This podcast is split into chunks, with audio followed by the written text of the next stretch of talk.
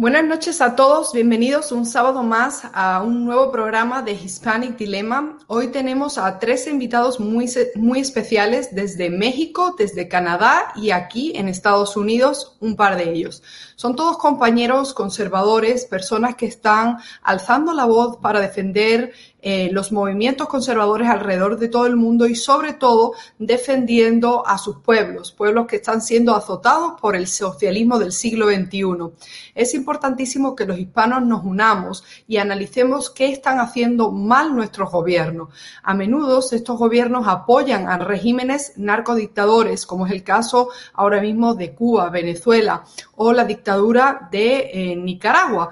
Y es por eso que nos unimos hoy para alzar la voz y explicar en nuestras propias palabras lo que creemos que está haciendo, eh, digamos, eh, que está haciendo muy mal nuestro gobierno. Muchísimas gracias y bienvenido a Hispanic Dilemma. Perdone, ¿de qué medio es? EDATV. ¿De? EDATV condena la violencia de los independentistas hacia la policía? Ustedes también llevan condenados a sus actos independentistas. ¿Por qué ese doble trato? ¿Se puede ser comunista con su ideología teniendo un ático en retiro y una casa en Cercedilla? ¿Ve que es apropiado que una persona condenada y que insultó gravemente a una mujer, eh, agente de policía llamándola zorra, se siente en un supuesto ministerio para la defensa de la mujer? ¿Va a cumplir usted su promesa de abandonar el Congreso en 18 meses, aunque ya han pasado varios años desde que hizo esas declaraciones para regresar a la República? Catalana.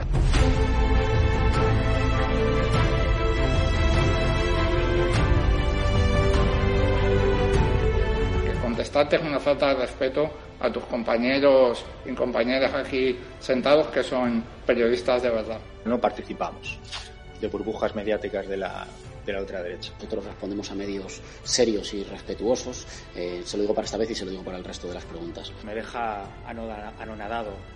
Realmente nunca nadie me había preguntado eso. Yo condeno que se den siempre informaciones falsas. Muchas gracias. lo dice la Fiscalía, no lo digo eh, No, no. Si no et sap greu, nosaltres no donarem joc a, als mitjans ultradretans espanyols. ¿De qué medio es usted? De EDATV. Nosotros no vamos a contestar a la extrema derecha, gracias. Ah, no, ni cobrando un sueldo que pagamos todos los españoles y un medio No vamos a contestar a la extrema derecha. La pregunta es ¿qué hace usted aquí? ¿Condena usted la violación a una simpatizante de Vox en Reus? Condeno el fascismo, el fascismo que se ejerce desde los medios de comunicación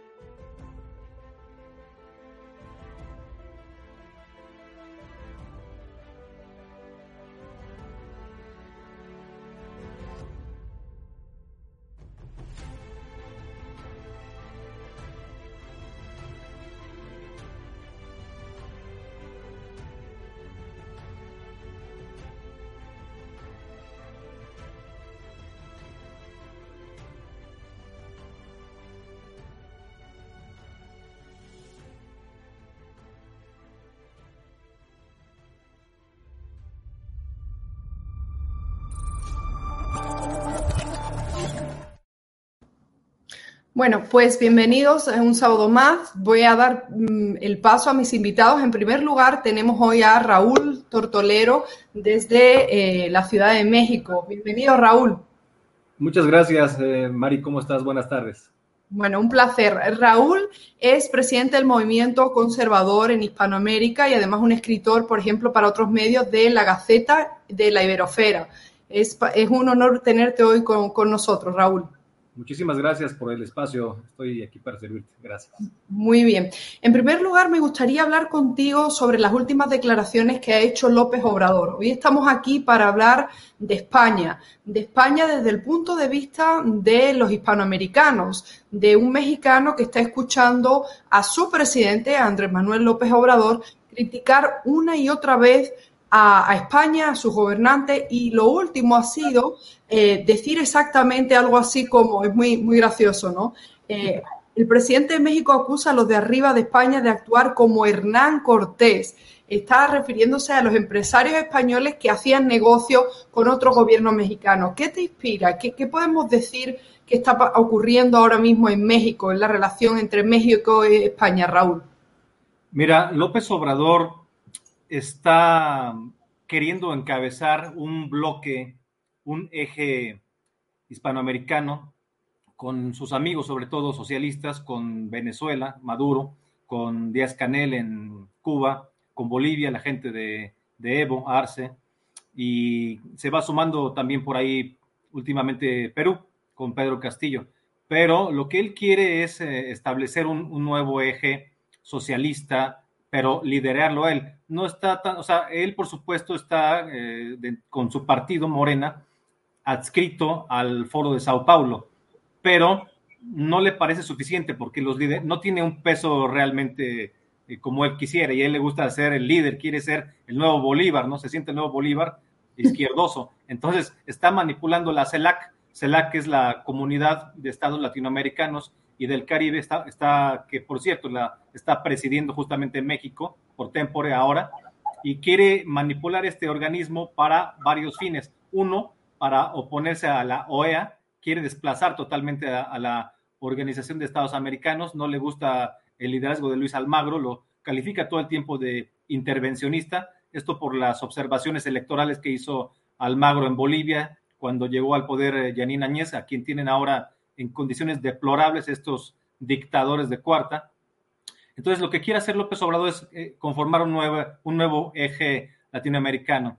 Y lo hace también, además de para ponerse a la OEA, para venderle realmente, ofrecerle el voto latino o el voto hispano a Joe Biden, al Partido Demócrata, a Kamala Harris, a cambio de, de impunidad, de poderse perpetuar en sus países cada quien, eh, ten, impulsar, digamos, la, lo mejor que se pueda las elecciones de, intermedias del próximo año en Estados Unidos y después en el 24 a quien quiera que ponga el Partido Demócrata. Es decir, lo que quiere hacer es alinear a todas las izquierdas, desde Estados Unidos hasta la Patagonia. Esto es el, plan que tiene López Obrador y lleva, digamos, a sus amigos socialistas con Biden a ofrecerles que vamos a formar un, un bloque económico, que seamos como la Unión Europea y todo, porque ahí viene China y todo, cuando pues esto es un cuento realmente, porque China pues es de, este, tiene en la bolsa todos los países de América Latina prácticamente con pura deuda. Por ejemplo, Ecuador, qué país tan endeudado, ¿no? En las épocas de Rafael Correa se super endeudó con China. Entonces,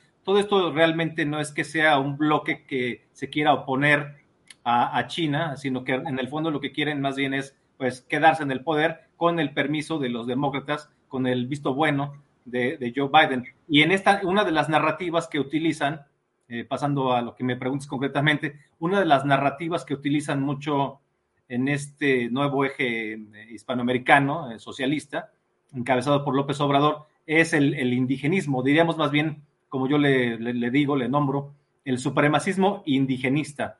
Digamos que en el marxismo clásico, pues se hacía un llamamiento a los pobres para que tomaran las armas, bueno, se adoctrinaran y tomaran las armas para matar finalmente a los ricos, a los dueños de los medios de producción e imponer una dictadura del proletariado, que nunca fue en ningún lugar una dictadura de ningún proletariado, sino una dictadura, eso sí, pero de élites sumamente corruptas, que, bueno, ya tenemos muchos ejemplos como Maduro. Y entonces en esta narrativa eh, lo que quieren eh, es eh, perdón, en, la, el nuevo marxismo, en el marxismo posmoderno, ya no es solamente la lucha de ricos contra pobres, o de pobres contra ricos más bien, sino ahora se ha ido diversificando en diversos supremacismos. El supremacismo feminista, el supremacismo indigenista, el supremacismo gay, el supremacismo ecologista. Pero aquí eh, usan mucho estos señores eh, de países de, con tendencias de ultraizquierda, están usando mucho la narrativa del neoindigenismo. Bueno, del supremacismo indigenista sería más, más correcto, ¿no? ¿Por qué digo que es un supremacismo y no nada más una lucha por la reivindicación de los indígenas? Es un supremacismo porque no reivindican a todos los indígenas realmente, ni mucho menos. Primero les dan un papel de víctimas, un papel de víctima al indígena. Por ejemplo, en el caso concreto de México, pues se reivindica básicamente a los aztecas. Se está usando como logotipo del gobierno un Quetzalcoatl, que es un, pues es un dios pagano, un dios de los aztecas, pero resulta que los aztecas, que es a quien realmente reivindica el gobierno, que además ya no es un gobierno laico, es un gobierno que está con nuestro dinero promoviendo un dios pagano como lo es Quetzalcoatl, eh, están promoviendo a, los aztecas cuando los aztecas eran un imperio que tenía sojuzgado a, a un montón de etnias alrededor, a otros pueblos indígenas. A esos no se les reivindica, lo que quieren es reconstruir, digamos, la, plenitud, supuestamente la gloria de, los aztecas, cuando todos sabemos que los aztecas pues se comían, se comían, sacrificaban a sus enemigos y se los comían también. Eh, dicho claro. actualmente, no estoy inventando absolutamente nada. Entonces, en esta narrativa de que los indígenas sufrían mucho porque los españoles llegaron a avasallar y a hacer un montón de maldades, pues es una tontería, pero lo usan mucho, ya no conmemoran la llegada, digamos, de los españoles y, y el comienzo de una nueva civilización con todo lo que trajeron los españoles, sino que se ponen del lado de los indígenas. Dicen, es un 500 años de resistencia indígena, ¿no? sé a nombre de quién habla López Obrador, su abuelo era español de Cantabria, entonces no sabemos realmente de, qué será. Además, pues se apellida López Obrador, no se apellida Moctezuma, ¿no? Digo, por ejemplo, entonces digamos que es un poco eh, absurdo que estén usando estas narrativas, pero lo usan pues porque como, como en todas las líneas, el marxismo se encarga de, de oponer a la gente, de dividir a la sociedad. Marx fue el padre del odio, del odio social, del resentimiento social, y si ven que los indígenas eh, pudieran eh, motivarse de alguna manera odiando ahora, digamos, a los españoles, pues lo van, lo van a hacer. O sea, los están, los están eh, manipulando a nivel emocional con una narrativa de que, de que el indígena debe de, de, quitar todo lo español, pues lo dicen en español, todas estas propuestas las dicen en español, no las dicen en, en ningún idioma o lenguaje o dialecto indígena, no lo dicen en, en ¿no? Va, vamos a hablar de todo eso un poquito más tarde y le quiero dar la bienvenida también a Alesa Polga desde Toronto. Bienvenida, Alesa. Hola, ¿cómo estás? Gracias por la invitación el día de hoy.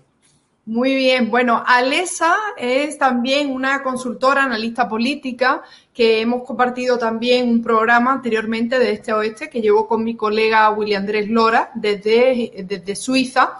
Pero hoy te invito a mi espacio, Alesa, para conocer tu opinión de primera mano para que cuentes al público español qué es lo que estáis haciendo en Canadá, primero para defender la libertad y en segundo, algo que es lo que debería de estar haciendo el gobierno de España y lo que realmente los españoles, muchos de nosotros, queremos que, que haga. Es decir, eh, cuando miramos la relación entre España y Cuba, ¿no? Vemos como siempre las visitas a la, a la isla son para reunirse con los máximos dirigentes del Partido Comunista eh, cubano. Eh, por supuesto, no se reúnen los altos mandatarios españoles con los presos políticos, no escuchan a los periodistas encarcelados, no se reúnen con aquellos eh, líderes del movimiento San Isidro, de los movimientos civiles, la UNPACU. Entonces, hoy este programa es importante, ¿por qué? Porque cuando hablamos de España, eh, también tenemos que escuchar muchas veces lo que es la realidad del español y del hispano en el exterior. Es algo que muchas veces los españoles de la península se olvidan. Es decir, cuál es la percepción que se tiene, Alesa, de tanto lo que pasa, las relaciones entre España y Cuba y qué es lo que estáis haciendo vosotros para apretarle las tuercas a, al régimen cubano desde Canadá. Bueno, mira, este, primero, eh, yo soy miembro del Partido Conservador Canadiense y realmente eh, el gobierno actual de Canadá, eh, lider, liderado por Justin Trudeau, no está haciendo absolutamente nada para frenar la conducta de reiteradas violaciones de derechos humanos del régimen cubano. Al contrario, es un aliado incondicional del, del régimen cubano. Eh, lo, lo, puedes ver eh, claramente eh, en estos momentos porque ah, se han presentado varias, situaciones desde que iniciaron las protestas del movimiento San Isidro. No ha habido un, un pronunciamiento contundente de, de, formal ni del primer ministro Justin Trudeau, ni de Global Affairs, del Ministerio de, Política Exterior canadiense. Eh, más bien han tratado de ocultar y, y disimular. Aquí la posición eh, fuerte sobre las manifestaciones que se han dado en los últimos meses en Cuba eh, han sido por parte de miembros del Partido Conservador, que es la oposición oficial aquí dentro de Canadá. Eh, se han hecho innumerables eh, demostraciones públicas por los cubanos canadienses que suman alrededor de 29 mil en, Canadá.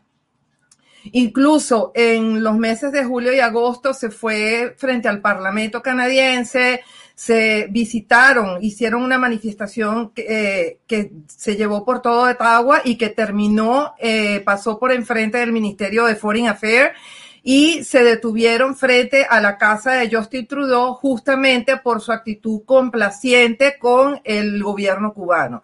Hay que recordar que Canadá tiene una inversión en turismo barato hacia la isla de Cuba de unos 100 millones de dólares anuales. Y también está el elemento de la relación personal que mantuvo la Pierre Trudeau, la Margaret Trudeau y ahora en este momento Justin Trudeau con los, los Castro, los hermanos Castro. Em, bueno, de hecho, ahí hay como una especie de silencio forzado dentro de la, de la prensa canadiense porque también hay que recordar que Em, eh, el gobierno cubre más del 50% del presupuesto de Canadian Press y eso hace que la línea editorial de los medios canadienses esté subyugada a las conveniencias del gobierno de turno, que es el de Justin Trudeau, ¿no? Em, eh, hay muy poca cobertura en los medios canadienses y sobre todo por los ataques, los presos políticos y todo lo que pasó en Cuba durante las recientes protestas. Es más, una de las cosas más graves que está pasando ahorita es que hay un joven canadiense cubano, se llama Michael Carey Abadín, que se encuentra actualmente preso, es un preso político. Eh, Michael ha sufrido de COVID eh, sufrió de, eh, se contagió de hepatitis dentro de la cárcel y de herpes. Ahora lo acaban de trabajar, de trasladar para trabajo forzado, ¿no? Entonces, este pobre muchacho no puede recibir visitas ni de la madre, ni de su papá es un abogado canadiense que vive en, en, en Ottawa este, su mamá no puede verlo, eh, ni siquiera los abogados pueden verlo, es más, ni siquiera el personal de la embajada canadiense le han dado acceso para visitar al muchacho, siendo un ciudadano canadiense. Aparte que el personal de la embajada de Canadá en Cuba está muy reducido porque recordemos que ellos hace unos meses fueron víctimas de unos atentados con algún tipo de sistema de arma sónica que le causó, le causó lesiones auditivas a una gran parte del personal. Eso, por supuesto, se manejó bien por, por tras bastidores, eh, no se hizo público ni se hizo notorio a nivel internacional, pues justamente esa es la línea del el gobierno de Trudeau, que pues tiene un franco y directo apoyo hacia el régimen cubano que de alguna manera ha influenciado en la línea de política exterior que ellos han querido mantener con Venezuela. Porque si hay un país que financia y mantiene el régimen cubano es eh, Venezuela. Eh, pues uno de, los operadores de, y, digamos, pupilos de Fidel Castro es eh, Nicolás Maduro que incluso Nicolás Maduro fue presentado a Chávez por el mismo Fidel, ¿no? Entonces. Perdona, perdona, que te interrumpa. Entonces, o sea, evidentemente la línea de Justin Trudeau en Canadá parece ser la misma línea que está llevando a cabo Pedro Sánchez, ¿no? Sí, señor. ¿Qué, tipo, eh, antes de dar la palabra a Manuel, eh, qué tipo, tú, conoces las inversiones de los empresarios canadienses en Cuba? ¿Tienes alguna idea o habéis hecho esa investigación por, tener Bueno, fíjate tú que yo no sé si tú recordarás durante la administración anterior americana que eh, se, eh, Donald Trump presentó una, una solicitud para que le fueran regresadas las propiedades que fueron expropiadas por el régimen cubano en la isla y que actualmente son utilizadas como hoteles turísticos bueno, hay inversionistas privados canadienses que son propietarios de estos, de estos edificios, de estos, de estos hoteles, ¿no? Este, casi toda esta inversión es privada. Em, eh, la línea aérea, de hecho, cuando estaban suspendidos muchos de los destinos políticos, eh, perdón, muchos de los destinos eh, turísticos durante los principios mm, primeros meses de la pandemia el año pasado, este, los viajes a Cuba no estaban suspendidos. O sea, eh, Transac y la misma Air Canada mantenían vuelos turísticos y vuelos directos a Cuba. Y de estos vuelos donde van y vienen eh, familiares y, y, personal canadiense. Porque obviamente una de las cosas, uno de los objetivos de, de este, digamos, destino turístico para los canadienses está dirigido más que todo al, al, esqui, al, al trabajador eh, no calificado, al obrero. Un destino barato para los periodos, los seis meses de invierno, para que no se vuelvan locos, pues tienen un, un destino súper barato que muchas veces pues podemos asumir que incluye el, el turismo sexual dentro de Cuba. Entonces, claro. es una situación bien vergonzosa que la expone frontalmente el Partido Conservador de hecho, quería agregar uh, dos cositas a lo que eh, habló el, eh, tu invitado, tu invitado Raúl, es este, yo no, no estoy de acuerdo de que la estrategia que se está explica, aplicando en México venga de la cabeza de López Obrador. López Obrador es el operador, el que fue eh, nombrado y ubicado en México dentro de lo que es la estructura del Foro de Sao Paulo y el Grupo de Puebla eh, la estrategia viene de ellos, no de él. Él simplemente es el que la está ejecutando en, dentro de México y el que está pues sirviendo en bandeja de plata a, a México para este grupo, ¿no? Claro, claro. Eh, vamos, a, vamos a hablar de eso y mucho más un poquito más adelante, pero déjame darle la bienvenida a Manuel Romero desde Palm Beach. Bienvenido, Raúl. Ma Manuel, perdón. Hola María, ¿cómo estás? Muy Gracias bien. por la invitación. Nada. Bueno, quería agregar algo de lo que dijeron. Déjame presentarte antes que nada. Vale, vale. eh, bueno, eh, Manuel es piloto, eh, bueno, era piloto, no, ahora eres un empresario aquí en Estados Unidos y también eres español y venezolano.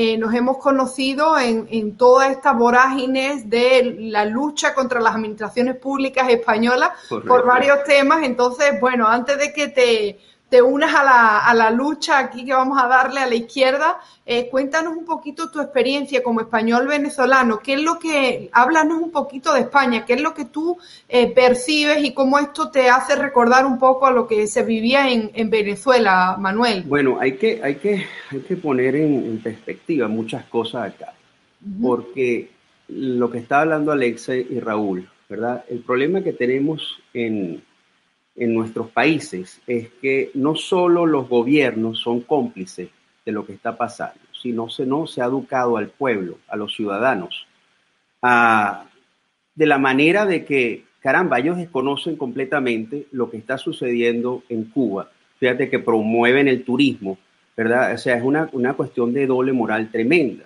O sea, eh, de verdad que es triste, muy triste, de que a estas alturas eh, Cuba, que es el país que tiene la, dictadura más longeva, se sigan, este, porque hace, hace mucho tiempo se sigue el, el, comercio con la isla. O sea, eso es algo que no solo viene, viene de la administración de Obama cuando quiso establecer relaciones con Cuba. O sea, eso viene de atrás. La isla no se sostiene por sí misma. Aquí hay mucha complicidad de todos los países. Y lo que había dicho Raúl sobre que el Obrador quiere ser el, el, un Bolívar, eh, quiere parecerse a Bolívar. No, él realmente quiere ocupar el puesto de Chávez. O sea, a Bolívar le queda a él muy, muy grande para, para, para él compararse, compararse con él. Eh, los pueblos realmente, bueno, como, como dijo Dwight, David, Ike, Eisenhower, o sea, el pueblo que valora sus privilegios por encima, por encima de sus principios perderá ambos. Y lamentablemente en España, desde hace muchísimo tiempo, se ha promovido el turismo a Cuba. O sea, muchos empresarios españoles lo, lo han hecho, o sea, desde hace años. Eso no es algo nuevo con, con Sánchez, con, con, o sea, con, los gobiernos anteriores igual. Entonces no hay, hay, una doble moral. Y lo que yo me repito también a lo que decía la guatemalteca Gloria Álvarez. O sea, esto es un populismo que se ha venido desarrollando desde hace mucho tiempo. Entonces, obviamente, tenemos un, un enemigo interno y un, un enemigo externo en nuestros países. Entonces, obviamente, ellos están apuntando el dedo y manipulando a la gente en todo sentido. Eh, España, obviamente, a, le ha dado un golpe muy duro a, a, a, nosotros los venezolanos, pero en cierta manera porque no hemos conseguido el apoyo realmente que hemos necesitado. Yo como español venezolano, ¿verdad? Que cuando más lo necesité, no me lo dieron. O sea, es pueblo, muy triste. De- de- o sea, básicamente las instituciones, porque claro, el punto aquí es, Manuel, que el- los pueblos estamos unidos, nosotros tenemos claro, o deberíamos de tener claro, que queremos la libertad, queremos la hermandad, queremos defender la hispanidad, pero el problema que tenemos es estas administraciones públicas, estos, estos presidentes. Pero ¿cómo me explicas tú, por lo menos, sea, a- a- al papá de Leopoldo López, por carta de naturaleza, que es un real decreto, le dieron la nacionalidad española? O sea, por condiciones humanas también se la dieron a, a Vargas Llosa, se la dieron a Tudier, pero, o sea, es que los demás venezolanos no merecemos tener también la nacionalidad española, que tengan que estar en un limbo, este, porque es verdad, están en España, muchos están afuera, que no, en el caso mío, que no, mi esposa no la permitieron entrar al Reino de España porque tenía un pasaporte venezolano vencido. Entonces, ¿cómo es posible que el Pollo Carvajal entrara con un pasaporte, eh, con una doble identidad? Porque entró con otra identidad. Y el mismo José Luis Ábalos permitió entrar a, a Delcy Rodríguez eh, al aeropuerto de Baraja cuando le tenían prohibida la entrada a, a la Unión Europea. Entonces son Todo muchas cosas. político, por O supuesto. sea, es un cinismo muy grande, es un cinismo muy grande. Entonces, nosotros necesitamos como ciudadanos, ¿verdad? Eh, oye, o sea, buscar un despertar de conciencia en la gente. O sea, estos programas que se están haciendo obviamente ayudan a que la gente esté informada, porque la gente no está informada. Por Dios, si a mí, si mismo aquí en Estados Unidos hay americanos que no saben que Puerto Rico es parte de los Estados Unidos, que los puertorriqueños son ciudadanos americanos. O sea, es grave lo que está sucediendo. Y como dice Raúl, bueno, este, están o sea, sacando del fondo, ¿verdad? De, de- de la olla, por decirlo así, una cantidad de cosas de, de las minorías, en la, la- la parte de los indígenas, eh, que hay que ser tolera- tolerantes con, con, con las, con las, por lo menos, la, la- la- yo no tengo, no tengo nada en contra de, de- de los gays, de las lesbianas, por Dios, ellos tienen, por decirlo así, bueno, su derecho, pero cuando ellos este, quieren enseñarle a un niño desde pequeño, ¿verdad? Que sea libro, o sea, de, de mami, mami, papi, papi, o sea, eso son una cantidad de cosas. Yo pienso que hay una descomposición social muy grande en el mundo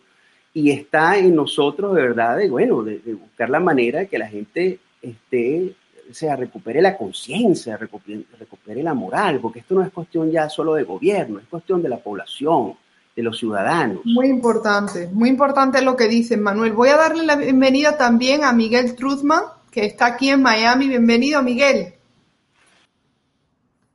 No te escuchamos, creo que estás en silencio. A ver. Ahora, ¿Ahora? sí me escuchas. Perfecto. Bueno, Muchas gracias por la invitación, Mariana. No, para nada, un placer que estés aquí, Miguel.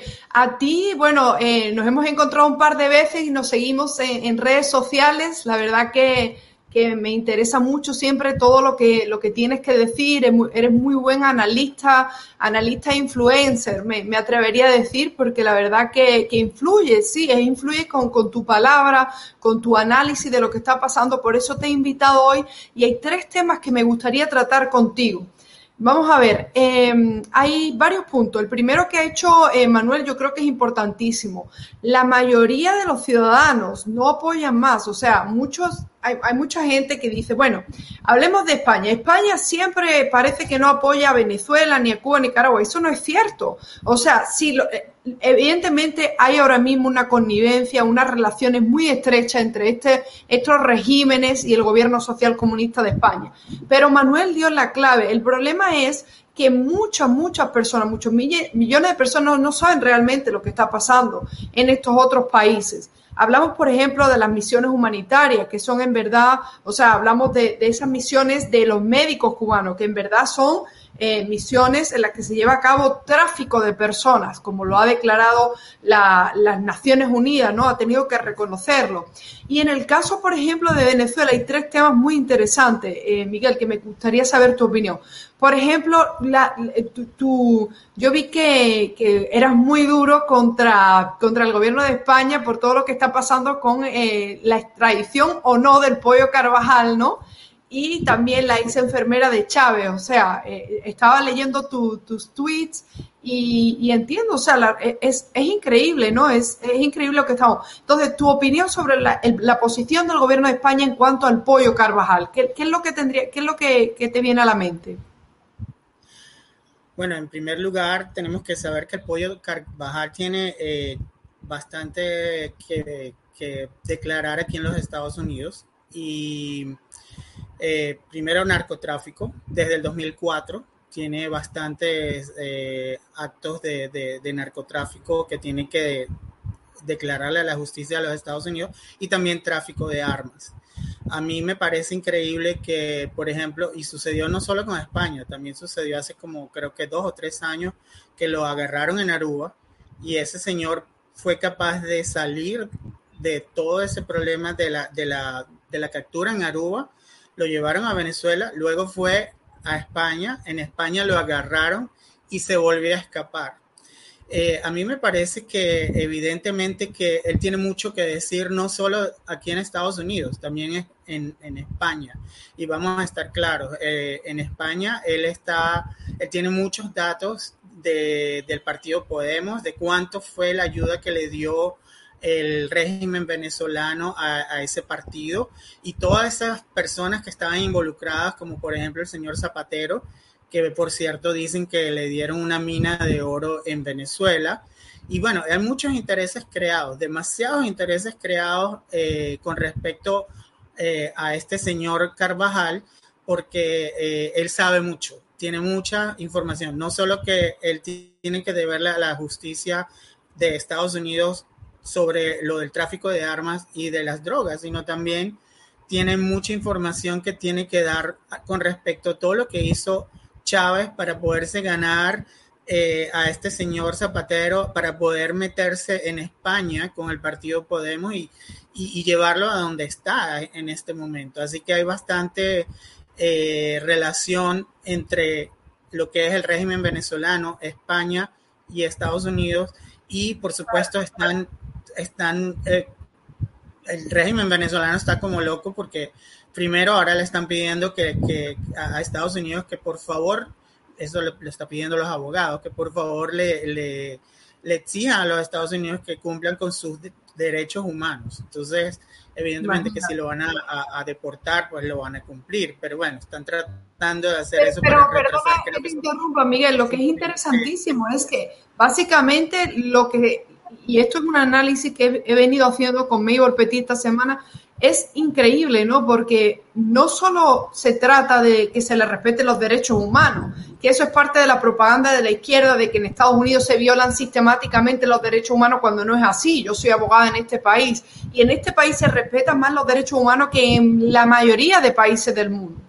O sea, es que yo creo que hay pocos países donde se respeta, pero claro, se ha creado una, eh, una propaganda en contra de Estados Unidos y por supuesto tú y yo que vivimos aquí sabemos que yo creo que el 90% de la prensa estadounidense es izquierdista y está todo el día hablando de lo mismo, que sistema de racismo, indigenismo, feminismo, en fin, es que es todo el día. Pero eh, un tema interesante también que me gustaría tocar contigo antes de volver a hablar con, Raúl es eh, cómo, eh, como venezolano viviendo en Estados Unidos, ¿cómo te sentiste cuando Nicolás Maduro llegó a la CELAC a México, sabiendo que tenía una orden de arresto y una recompensa eh, cifrada en 15 millones de dólares y que se pasee libremente, impunemente por, por la CELAC? ¿Cómo te sentiste? O sea, ¿cuál es, cuál es tu percepción? Bueno, eh, como ciudadano venezolano y también de los Estados Unidos, porque en Estados Unidos están, donde está la recompensa de 15 millones de dólares, me sentí bastante burlado, porque yo creo que eh, ese señor entró como por su casa, igual eh, sucedió con el señor Miguel Díaz Canel, pero claro, Miguel Díaz Canel no tiene lo que tiene Maduro, que son 15 millones de dólares eh, eh, de recompensa y que haya participado ahí. Y no solo eso, vamos más allá, sino que luego el, eh, el, México como nación se haya prestado también para que el mismo régimen eh, lo hiciera su sede para poder dialogar con una oposición venezolana que vamos a estar claros que no es tal, sino que eh, es una, una, falsa oposición. Y bueno, todo lo que está haciendo eh, México es parte de lo que han hablado los compañeros anteriormente, es parte del foro de Sao Paulo, del grupo de Puebla, y estamos claros que a ellos les importa nada si va Maduro, ellos no van a hacer nada en contra de ellos, ellos son camaradas, como los llaman, ellos son parte de ese grupo que por supuesto está liderado por Cuba y como lo dijo anteriormente también, eh, me parece que fue Manuel, eh, el señor eh, López Obrador fue puesto por el señor de Cuba, igual que Maduro fue puesto por las, las, personas en Cuba, por los Castro. Y, bueno, no es para menos que esté sucediendo ese tipo de cosas. Para mí es una bofetada a la justicia de Estados Unidos lo que sucedió en México con la visita de Maduro realmente. Claro, correcto, estupendo. Quiero, eh, gracias, gracias Miguel por tu aportación. Quiero invitar ahora mismo de nuevo a, a, Raúl. Raúl, hablando concretamente de México y ya en un tono un poquito más positivo y en conexión a lo que, lo que acontece en España. Hace muy poco habéis recibido la visita del presidente de Vox, Santiago Abascal, de Germán Terch, eh, Víctor González, y eso ha revolucionado, ¿no? Ha revolucionado a México. Entonces, eh, ¿cómo, ¿cómo, sentisteis, eh, cómo recibió en México al partido Vox y qué, cuál es tu opinión sobre el partido de Vox, la labor que está haciendo en España? Sí, bueno, fíjate que sí vino Santiago Abascal, de hecho tuvimos oportunidad de comer con él, también estuvo Germán Terch, muy buena persona. Pues debo decir, Santiago Abascal tiene un gran liderazgo y pues lo primero que habría que decir es que el presidente español pues no lo tiene, ¿no? En cambio, Santiago Abascal pues sí. Cuando, cuando López Obrador criticó a, a España y le pidió al rey que se disculpara por la conquista y todas estas cosas, y también se lo pidió a Pedro Sánchez, pues ellos prácticamente no dijeron nada y el que salió a defender a los españoles fue Santiago Abascal. Yo tengo la mejor opinión de él. Me parece que lo que está haciendo Vox es un gran trabajo, es el partido que más ha avanzado, por el que más está votando la gente en los últimos años, desde que se fundó, a diferencia de otros partidos que realmente están en la decadencia total. Y pasa que la agenda España, que se acaba de presentar en el Viva 21 hace, hace unos días o semanas, me parece que es una cuestión fantástica que muchos países de Hispanoamérica eh, no deben de copiar, no debemos de copiar, pero sí nos debemos de basar en lo que está haciendo Vox en tanto presentar una iniciativa de agenda patriótica, no globalista, es decir, si, si la ONU o las élites globalistas, em, a través de la ONU sobre todo, están presentando esta agenda 2030, que ya sabemos a dónde nos va a llevar, a un desastre de progresismo, de todos estos supremacismos que tienen realmente el objetivo de destruir los valores tradicionales de Occidente, pues necesitamos presentar opciones y ahí está una muy buena opción, lo que está haciendo Vox.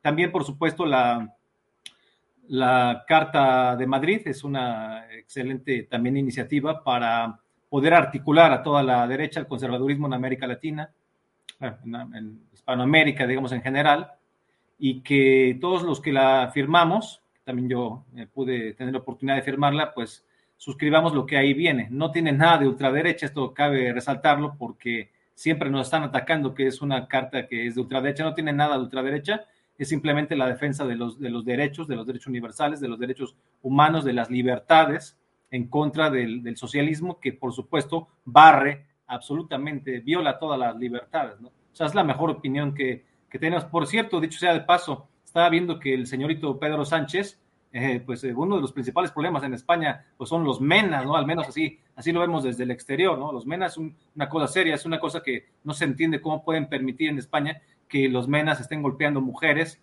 golpeando policías, golpeando gente. Violaciones.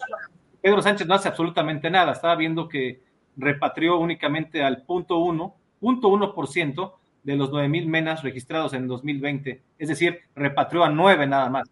Impresionante la ineptitud. Mira, Raúl, antes, antes, eh, es un tema muy interesante el que acabas de, sa de, sacar, porque, y antes de darle la palabra a Lesa para, para una cuestión que quiero hablar, eh, es, es, increíble. Yo aquí en Estados Unidos, como abogada de inmigración, le digo a las personas que el principal motivo por el que eh, se incita al odio hacia el hispano, hacia el emigrante, precisamente la entrada ilegal.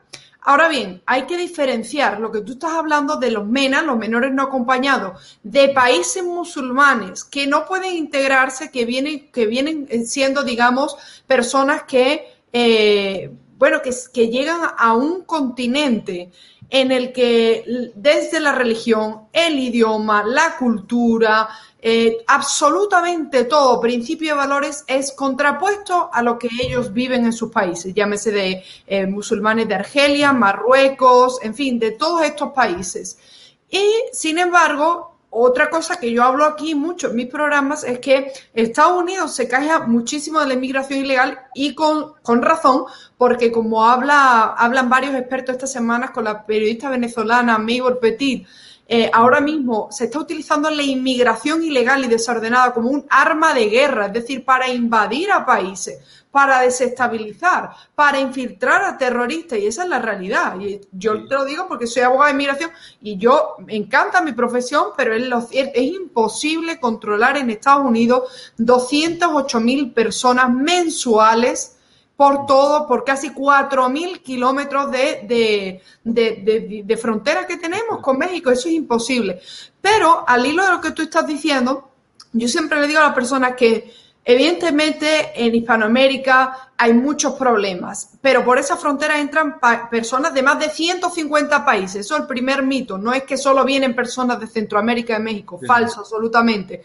Pero por otra parte, es la diferencia en cuanto a la inmigración que, se, que entra en Europa y la inmigración que entra aquí, eh, digamos, mayoritariamente, ¿no? Y ese es un tema que se le ataca mucho a Vox, el tema de que lucha contra la inmigración ilegal. Pero señores, o sea, la historia universal está ahí.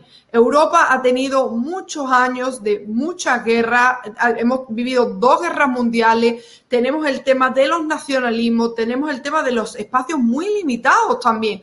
Y en un país como España, donde el índice de desempleo supera casi a veces el 50% entre los jóvenes. Entonces tú estás atrayendo a cientos de miles de jóvenes que no hablan un, idioma común, que no pueden integrarse, que además muchos de ellos rechazan todos los preceptos de Occidente, no respetan a las mujeres, no respetan. Entonces, imaginaros, o sea, seguir atacando a Vox porque se niegue o porque se aferre a defender a la soberanía nacional en la frontera, me parece que es ridículo, porque si te fijas en, las noticias esta última semana, incluso periodistas que hemos visto que han ido a cubrir a, los barrios más desfavorecidos de España, lo que ha pasado el incidente de este saharaui que sacó un cuchillo, la policía lo mató.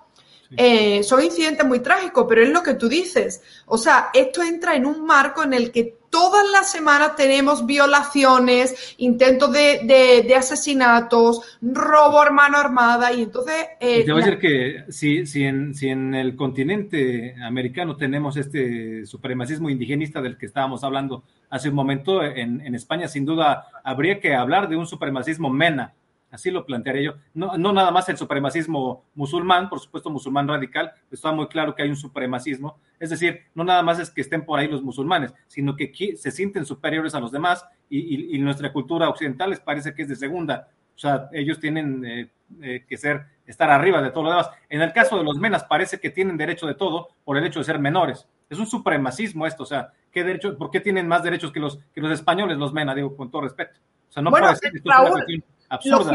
no tiene nada de ultraderecha decir, oigan señores, a ver, si van a venir a España, pues se tienen que adaptar a, la cultura española. ¿Cómo va a ser que, que, ustedes vengan y poner sus cosas y a golpear gente? Ustedes son unos inadaptados y que el gobierno no haga nada, el gobierno de Pedro Sánchez no haga absolutamente nada, son cómplices no, al revés, protegerlo. Pero aparte, Raúl. no, hace nada, no hace nada, claro. pero, aparte, es que esto, este experimento, este multiculturalismo, esta entrada masiva de inmigrantes eh, norteafricanos y musulmanes, mayoritariamente, ya lo hemos vivido en primera persona en, en Francia, en Bélgica, en Dinamarca. Y yo les puedo contar que cuando yo iba a la universidad en Francia, que yo estudié allí, pasar por los barrios musulmanes simplemente por mi color de piel, por mi aspecto, era insulto, era prostituta, era esto y lo otro. ¿Por qué? Porque ellos no soportan que una mujer vaya con el pelo, ¿me entiendes?, descubierto, que vaya con una chaqueta, que vaya. Entonces, todo esto, este experimento que, nos quieren vender como protección de los derechos humanos, una ridícula, pero, y con eso voy a hablar con, con Alesa, un momentito voy a darle de nuevo la palabra Alesa. Eh, es muy importante lo que estamos hablando porque tú también eres una defensora de los derechos humanos, ¿no? Entonces, eh, en Canadá, ahora mismo, hablando del tema de la inmigración, vemos como Justin Trudeau, de nuevo, eh, ha sido un, un, primer ministro que ha abierto los brazos masivamente a todos los refugiados de Afganistán. Desde hace años lleva abriendo las, las, eh, las fronteras a todos los inmigrantes. Entonces, es increíble porque cuando uno se pone a estudiar, digamos, el sistema de entrada a Canadá, lo vemos que es como muy profesional, mucho más serio que en Estados Unidos. Como, pero si tú estás dentro del, digamos, del cupo de refugiados de los países que Justin Trudeau piensa que tiene que proteger, entonces tú no tienes que demostrar ningún tipo de, de, digamos, de calificativo para entrar a Canadá. ¿Es así o no, Alesa? Mira, el, el, tema migratorio se utilizaba aquí en Canadá como una bandera política para atacarse entre el Partido Liberal y el Partido Conservador. Bueno, básicamente los liberales con el Partido Conservador, ¿no? Eh, los liberales vienen con toda esta línea internacional de tomar ventaja de las victimizaciones y de los grupos pequeños y los que son los colectivos. Eh, hay que hacer una pequeña diferencia en el, en, eh, que eso lo he aprendido con el tiempo, porque pues aquí, gracias al multiculturalismo, yo he tenido la oportunidad de, de, hablar y conocer eh, gente de diferentes países del mundo musulmán, ¿no? Dentro de los musulmanes, no todo el que es musulmán es terrorista ni todo el que es musulmán es extremista. Ellos dependen si son suníes, chiitas, eh, depende de, de, la rama, si son, o sea, es como en los católicos y en los judíos que hay los ortodoxos y los ultraortodoxos, ¿no?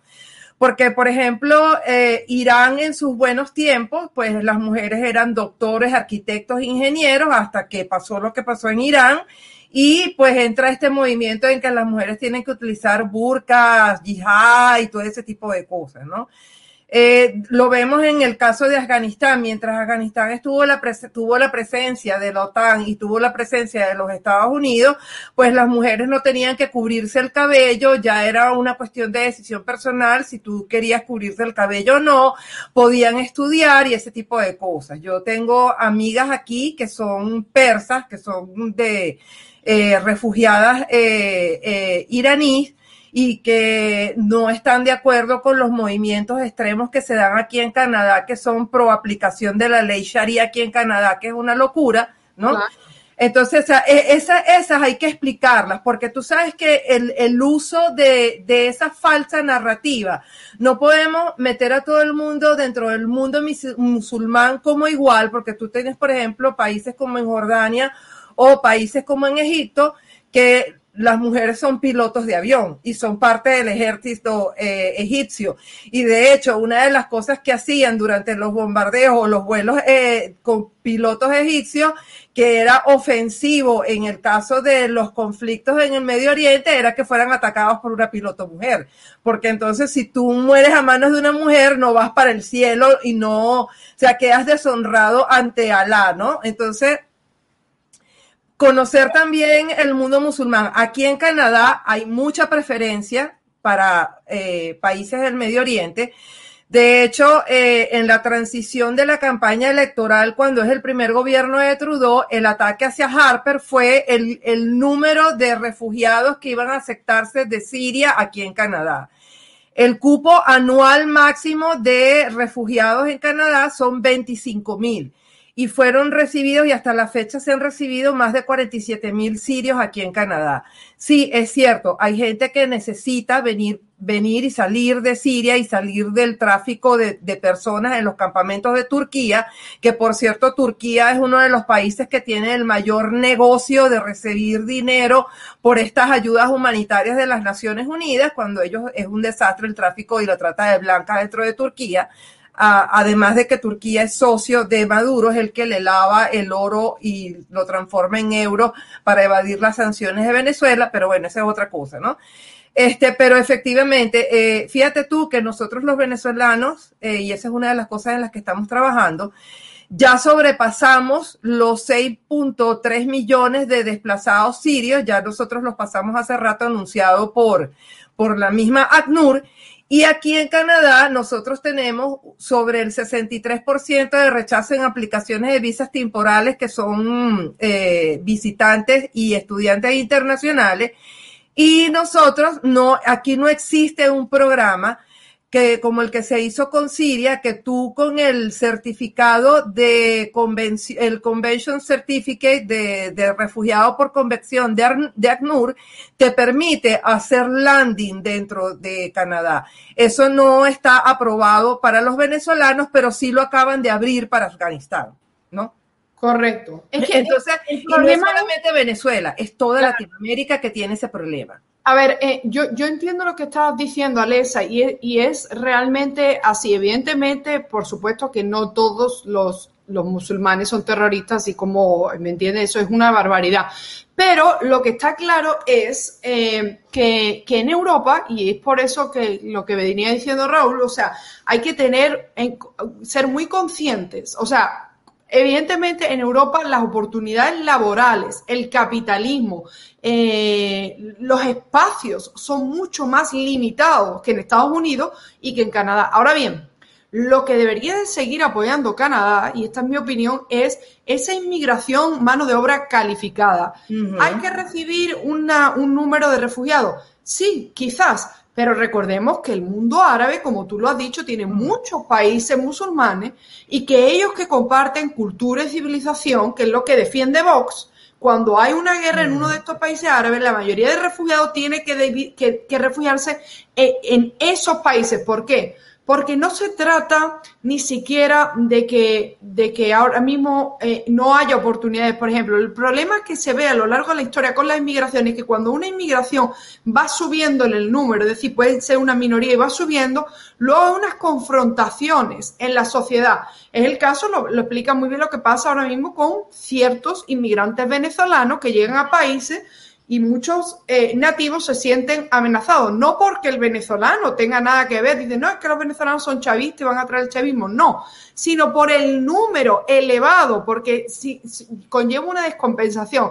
Pero yo, para cerrar, antes de darle la palabra a Manuel sobre un tema interesante, quiero hablar con él, al final yo lo que veo es que al igual que, estamos hablando de la posición de Justin Trudeau y Canadá con Cuba, lo mismo está pasando en el tema de inmigración. Son políticas globalistas que lo único que venden es el buenismo y ellos no van a pagar por nada. Los políticos, si hay un atentado, si hay un, un ataque con cuchillos, si hay enfrentamiento, ellos no son responsables. yo estoy de acuerdo contigo y estoy de acuerdo con, el, eh, con la inmigración planificada, ¿me entiendes? Porque tú tienes que ir a, aquí antes en Canadá se utilizaba un refrán que decía, cuando tú estás en Roma, tienes que hacer como los romanos. Sea, si tú vienes de un país que es un desastre, o sea, la idea es que tú te mudas a un país donde tú vas a tener mejor cultura, están imponiendo sus y están permitiendo eh, imponer sus costumbres culturales para que de alguna manera estén en deuda con ese gobierno que los trajo para que sigan siendo votos para esos gobiernos. Y eso es parte de lo que está pasando también dentro de España. Y yo estoy absolutamente de acuerdo contigo en que se está utilizando la, la inmigración como un arma de guerra para desestabilizar las economías de los países. Porque vamos a estar claros que Latinoamérica está plagada de corruptos, de unos sistemas sociales desastrosos que a duras penas cubren los servicios locales de los residentes de cada uno de esos países, para tú venir a sobrecargar el, el sistema con una carga. O sea, tienes Colombia, un millón ochocientos de venezolanos. Hay que verle la cara a proveer servicio médico, educación, trabajo, vivienda a un billón ochocientos más de personas que no son tus tu, residentes. pero bueno, que vos está defendiendo los intereses de los españoles. O sea, aquí en Canadá, por ejemplo, la, la diáspora española es muy pequeña. Estamos hablando de 17 mil personas, eh, 17 mil españoles que hay aquí en Canadá. Y eso es algo que yo he hablado con el Partido Conservador. O sea, el problema es que aquí en Canadá hay 33 millones de habitantes.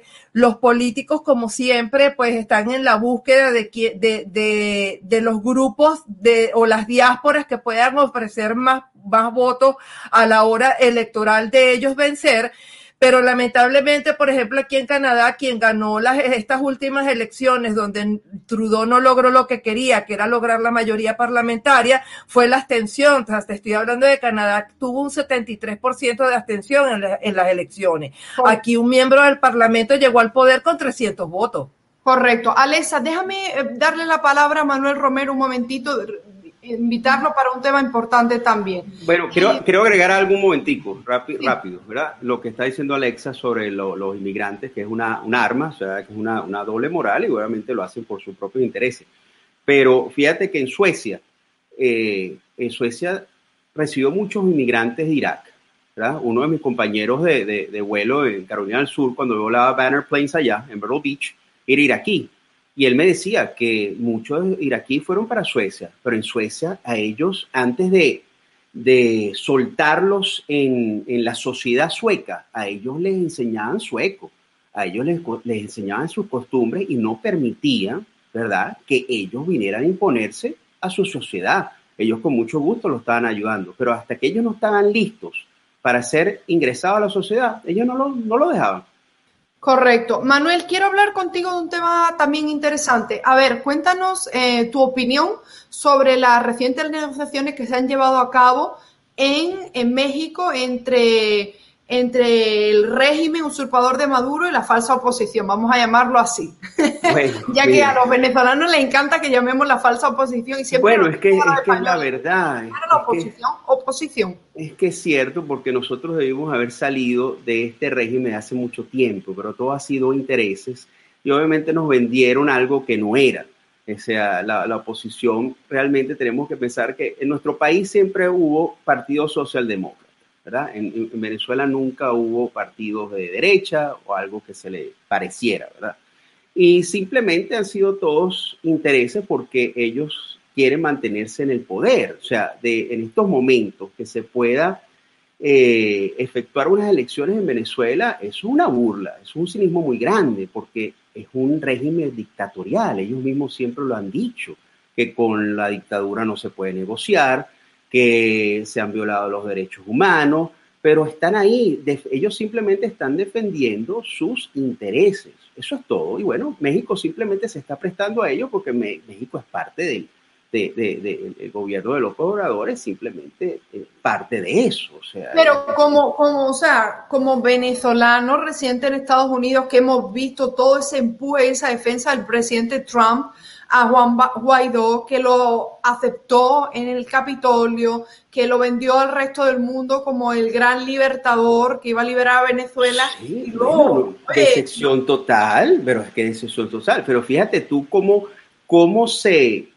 Leopoldo López cuando llegó a España, fíjate cómo se encarameló con, con Pedro Sánchez. O sea, o sea es, que, es que son tantas, es, es tan obvio tanto lo que ellos habían hecho un principio, porque fíjate, mi familia eh, es exilada política, tanto por parte de madre como de padre, ¿verdad? Y nosotros desde pequeños siempre nos dijeron, o sea, en el exilio es que se pelea una dictadura, no en el sitio donde tú tienes la, la, la dictadura, porque o paras preso o te matan. ¿ah? Si mi mismo abuelo, este, que escapó de la dictadura de Trujillo, a él le dieron un atentado en Washington, aquí dentro de los Estados Unidos. O sea, o sea, te, imagínate tú lo, lo, lo, lo, grave. Entonces simplemente eso lo tenían planeado mucho tiempo, eso fue todo negociado y, y, simplemente, mira, este, nos engañaron, nos engañaron y también que el, el venezolano siempre se ha sido un poco cómodo en ese sentido, que le resuelvan la vida y, y, lamentablemente no, o sea, no es cuestión de aquí de, un, de solo un liderazgo, es cuestión de que todos estemos eh, apuntando al mismo norte. Entonces, si no apostamos al mismo norte, nosotros vamos a salir de eso. O sea, yo lo he hablado en varios análisis, o sea, lo he discutido. Si al venezolano no se le educa, ¿verdad? Ni a, ni a otros pueblos, ¿verdad? O sea, fíjate, es lo grave lo que está hablando Raúl de los, de los menes en, España, que Pedro Sánchez no está haciendo absolutamente nada y Pedro Sánchez es, es un, un, gobernante de, de izquierda. ¿verdad? Pero fíjate lo que pasó en Chile con Piñera, ¿ah? que él permitió, un presidente de derecha, y permitió que, que eso fuera un, un, una, o sea, un desastre, destruyeron, este, eh, lo, lo, la gente destruyó la, la, la, la ¿cómo se dice? Este, los bienes públicos, absolutamente todo. O sea, ¿dónde está la autoridad? Porque, porque ¿Uh? realmente lo que está pasando ahora mismo es un ataque a todo aquel que se oponga a este globalismo, llámese eh, feminismo, indigenismo. Correcto. todo es un anticapitalismo, es un comunismo. O sea, lo venden ahora como derechos humanos, orden internacional, nuevo orden mundial, pero sabemos lo que es. Es simple una manipulación, eso es todo, es una distracción. Eso es todo. Exacto. Porque imagínate, para mí una vergüenza, caramba, que eso es lo que yo no entiendo aquí, María, puesto que cómo es posible que Maduro se haya paseado por México teniendo una orden de captura por 15 millones de dólares, aunque, aunque sea de aquí, ¿entiendes? Entonces, aquí hay separación de poderes. Aquí hay separación de poderes en los Estados Unidos. Entonces, Lo ¿cómo que es posible? pasa, fíjate, he visto un vídeo de un abogado, y le voy a preguntar también a Miguel que nos lo confirme, diciendo un abogado constitucionalista mexicano que dice que, voy a subiros a todos para que participemos aquí y estemos vale. conectados, eh, de un abogado constitucionalista mexicano que dijo que la razón por la que Maduro no fue arrestado en México fue porque no había una orden de extradición. Es decir, o sea, no, no había un pedido de extradición como si lo hay contra, como si lo había contra Alex Saab o contra el Pollo Carvajal o la ex enfermera, lo cual me parece muy interesante. Pero antes de entrar y, y compartir bueno, todos a la vez la, las conversaciones. Un, un, yo discrepo. Yo eh, discrepo. Yo, yo discrepo de ese, de ese, sí, de ese abogado, no porque realmente si Trump hubiera estado en la Correcto. administración, primero Maduro no se hubiera atrevido a salir, Exacto. como no se atrevió a viajar para las Naciones Unidas y en, en, dos oportunidades estando en la administración de Trump. Esa es la única diferencia, porque Biden... El, vamos a recordar que Biden como vicepresidente de Obama fueron los que apoyaron la pacificación en Colombia este, que se hizo en Cuba con la FARC y ahora la FARC es el partido político más rico gracias al narcotráfico. Este, hizo, y eso hizo que emigrara y que fuera un aliviadero para, para la FARC en, en Venezuela. Este, también se hizo eh, gracias a, a un segundito, un segundito, antes de seguir con todo el momento. Miguel, de todo lo que acabamos de, de, de decir y hablando de España, si a día de hoy, digamos que Juan Guaidó o Lamud o cualquier venezolano de a pie llegara a España y tú fueses un representante de Vox, ¿con quién te reunirías? ¿Con quién deberías de reunirte para apoyar al pueblo venezolano y conseguir la libertad? ¿Con qué venezolano político? Okay, ah, Ajá. Porque Esa es una pregunta bien interesante, porque yo creo que, que, ahorita no hay ningún partido político registrado que sea okay. realmente oposición. Sí hay muchos movimientos que no están registrados todavía, pero que sí, por ejemplo, eh, hay eh, partidos eh, o organizaciones que desde el exterior están luchando eh, en contra no solo del régimen, sino también para hacerle ver a todo el mundo que existe esa falsa op oposición. Ahora, de los actuales, yo no hablaría con ninguno yo porque fíjate, te hago esta pregunta porque, porque cuando Vox llegó a Washington DC o cuando Juan Guaidó llegó a España, ¿verdad? Eh, Vox, recordemos que se reunió con el embajador de Guaidó en Washington DC en ese momento, se le criticó.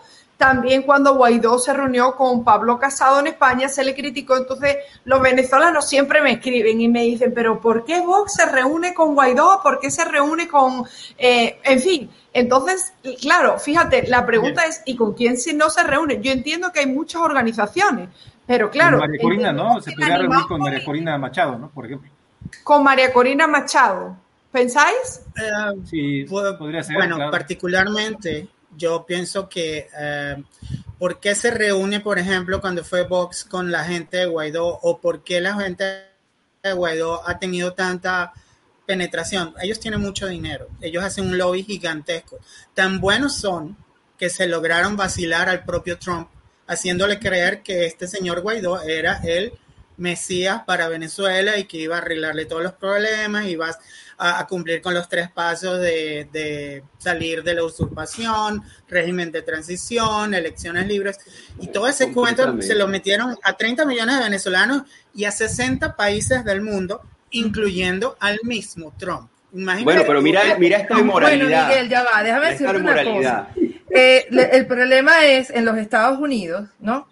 Es que el presidente no es el único que hace el trabajo, él tiene un equipo que lo rodea y hay una realidad dentro de los Estados Unidos y que todos conocemos que el Deep State. El Departamento de Estado norteamericano lamentablemente estaba lleno de operadores todavía de la administración anterior. Fíjate todo lo que le costó a, a Trump sacar a Shannon. ¿No? Y actualmente tenemos eh, James Story, es, parte de esos operadores que trabajaban con, eh, con Shannon dentro del Departamento de Estado. Entonces, fíjate tú, el interinato, vergonzosamente, el primer, mira, es que es tan, tan, este problema del correccionismo político y de que quien se designa como el vocero o la representación de un país, entonces es el único que tiene acceso a comunicarse y a los medios y a decir cosas, es, es realmente lo que está pasando. Pero ¿no? Alesa, una, pre una pregunta eh, a lo, a, en relación a lo que ha dicho Raúl. A ver, Raúl, yo entiendo el tema, por ejemplo, de María Corina Machado, pero número uno, me gustaría agregar que yo no veo a María Corina Machado viajando fuera de Venezuela. Y no. número dos, cuando yo he propuesto, bueno, pero es que Vox también se reúne con María Corina Machado, entonces la gente me ataca y me dice, pero es que María Corina Machado es como el PP, también es globalista, porque también es pro LGTBI, pro, pro aborto, ti, ti, ti. Entonces, yo siempre le digo a la gente, eso, señores, eso ¿qué hacemos? Eso, es, eso es lo que se le critica a ella, que digamos es, es como liberal, es de derecha Como pero liberal. liberal. Sí, es No, como- yo como- creo- no, yo pero- creo pero, lo- de lo como quiera siguiente. representa una opción fuerte Una opción. para primero sacar a Chávez, eh, bueno, a chavismo, a, a Maduro. Pero tiene, tiene la capacidad, o sea, María, eh, María Yo creo que es Corina la única. sacar a... Yo creo que es la única, yo creo que es la única oposición que se puede considerar seria, porque Guaidó y todos los que han negociado aquí en México Manuel, Manuel sido- así. No, no, es que discrepo, porque mira, No, el ma. problema es que, Es lo que hay. cuando tú estás en tu círculo de confort, hermano, cuando tú estás en tu círculo de confort, tú quieres permanecer en ese círculo de confort. ¿Entiendes? O sea, María Corina era, ella debió, estando en la administración de Trump, haber salido de Venezuela, ¿ok? Si tú estás luchando por el país, ¿ok? Y tienes ese compromiso, el compromiso Pero es le faltaba el haciéndolo. dinero, ¿no, Manuel? O No, sea, te- dinero no, no, María, no es cuestión de dinero. No es cuestión No, de sí, dinero. también es es cuestión dinero. de querer hacerlo. Es No, cuestión de querer los hacerlo. fondos también. O sea, es no, no, es cuestión de querer hacerlo, porque aquí hay muchos venezolanos que hubiera, mira, por Dios, si se hace un GoFundMe para cualquier cosa, ¿cómo no se le va a conseguir un pasaje para que venga a ver a- a- a- al presidente de los Estados Unidos? ¿Entiendes? De hecho, O sea, ella fue a la OEA a hablar una Sí. vez y ella lo hizo tranquilamente y, via- y viajó. Fue la última vez que supuestamente viajó a Estados Unidos. Bueno, por eso es que maneras, tiene la prohibición de salida del país porque tiene una acusación por traición a la pero patria ya va, pero es que Ledesma salió del país, Alexa, Y Guaidó y también todavía no se sabe. Bueno, salió Ah. del país y no tenía la provisión de salida del país. Cuando ella ¿por qué no nos regresa de la OEA esto? es que le determinan prohibición de salida del No, opción. no, país. tú busca la manera, o sea, tú busca la manera. No, no, de verdad que yo discrepo Bueno, mire. completamente. Vamos, vamos, No, o sea, no, no, es que no, no. no de acuerdo. tampoco la, discusión en, en, en, en María Corina en este momento, ¿no? Eh, referente a la, a, a la, a la oposición, por ejemplo, pasaron cosas graves en los Estados Unidos, eh, porque aquí eh, se sentó la esperanza de 30 millones de venezolanos y se, se sentó la confianza de una comunidad internacional que reconoce a, Guaidó gracias al endorsement de Donald Trump. Eso no es al revés, ¿no? Este, yo siempre digo que él agarró el teléfono rojo y llamó a todo el mundo y le dijo, bueno, vámonos, reconozcan a este señor porque yo le voy a dar el reconocimiento y lo voy a hablar así por todo el cañón y de frente como buena venezolana, ¿no? Lo que, está, lo que pasa con Trump es que, por ejemplo, eh, los sinvergüenzas del interinato, imagínense ustedes que ponen a estas dos perlas a trabajar con el Departamento de Defensa, que son Cliver Alcalá y Rafael Isea. Esos eran los asesores de seguridad de eh, interinato dentro del Departamento de Defensa norteamericano. O sea, ya por ahí teníamos dos quintas columnas infiltrados dentro de cualquier operativo o cualquier cosa, ¿no? En el caso de España, tenemos a un tremendo operador político, también del chavismo, aunque disfrazado de oposición, que es el papá de Leopoldo López que es el que ha trabajado dentro del Parlamento Europeo para que le dieran la espalda a Donald Trump y bloquear cualquier salida que no fuera electoral a la crisis venezolana. Pero Rajoy, que fue el que lo puso ahí, no lo puso Bueno, pero es que eso es el mismo, los mismos movimientos con tendencia hacia la izquierda. Vamos a estar claros que Voluntad Popular está inscrito en la Internacional Socialista. A él le gustó, o sea, al PP le, le, compensó el, el aceptar al al papá de Leopoldo López y todo, ¿no? O sea, yo creo que... Eso es un lobby que viene conjunto de Acción Democrática y y Voluntad Popular porque ellos son socios para pagar cualquier salida, pues por Derwi, por Odebrecht y todos los casos de corrupción en los que están toditos ellos inmersos, absolutamente todos. O sea, que más que el primo de Leopoldo López es Alejandro Betancourt con el escándalo este de, de la marca de lentes y todo este tipo de cosas, ¿me entiendes? Entonces, eso es usar la memoria corta de, la, de la memoria selectiva del venezolano. Ya, ya, ya, ya voy a terminar. Entonces, tienes estos operadores en Europa y yo quiero saber ahorita, cuando Venezuela tiene una investigación abierta ante la Corte Penal Internacional, que es un organismo de las Naciones Unidas, por crímenes de lesa humanidad, yo quiero saber cómo van a justificar una salida política electoral ante un país criminal que viola sistemáticamente los derechos humanos en Venezuela y fuera de Venezuela. Porque en, en, el Perú mandaron al tren de Aragua no solamente para molestar a los peruanos, sino para provocar la xenofobia, para atacar a la inmigración venezolana en el Perú. Porque eso es lo que está pasando también, ¿me entiendes? La trata de blanca, todo lo que está pasando a raíz de la, de la migración forzada con Venezuela. O sea, yo quiero saber que, eso, que 60 países van a seguir apoyando estas elecciones absurdas del 21 de noviembre y ridículas regionales con el mismo ministerio electoral, el mismo CNE que hizo que en el 2018 rechazaran los resultados de, de, Maduro como presidente y que se creara un vacío de poder y entonces tuviera la oportunidad de montarse Juan Guaidó como presidente interino, yo quiero saber cómo cambiaron las condiciones desde del, del CNE del 2018 al CNE del 2021 con 400 presos políticos que tenemos actualmente en Venezuela. Alesa, Alesa, muy bien. Vamos a, nos estamos desviando un poquito del tema, pero yo quería hablar con, con Raúl de un tema, un artículo que te he compartido, Raúl, también antes, eh, que se titula ¿Qué quiere España ser de mayor? de un periódico de izquierda. Y quería tu opinión acerca de España desde el punto de vista de los de la izquierda, de la izquierda española y de la izquierda europea, eh, tiene que ser un país que se alíe con los países del Mediterráneo y por supuesto ahí se incluye a los países del norte de África. Hemos visto los precios súper disparatados, los mayores precios en, el, en, el, gas, en la electricidad en España, eh, históricos, récord históricos, y ahora un conflicto que se, que se avecina, que ya está en pie entre Marruecos y Argelia, y que supone que España va a dejar de recibir el gas, porque evidentemente el gas que recibía a través de, Marruecos, pues han cortado relaciones diplomáticas. Entonces, mi pregunta es, eh, ¿por qué ¿por qué la izquierda española, cuál es tu, o sea, dame tu opinión, por qué la izquierda española que se jacta de, eh, bueno, de defender los derechos humanos, de el amor, la fraternidad, la paz universal, siempre rechaza la Unión Iberoamericana y tiende a pedirle a los españoles y a los europeos que nos unamos con países que no tienen absolutamente nada con España, que vienen de otra civilización, que profesan otra religión, otra cultura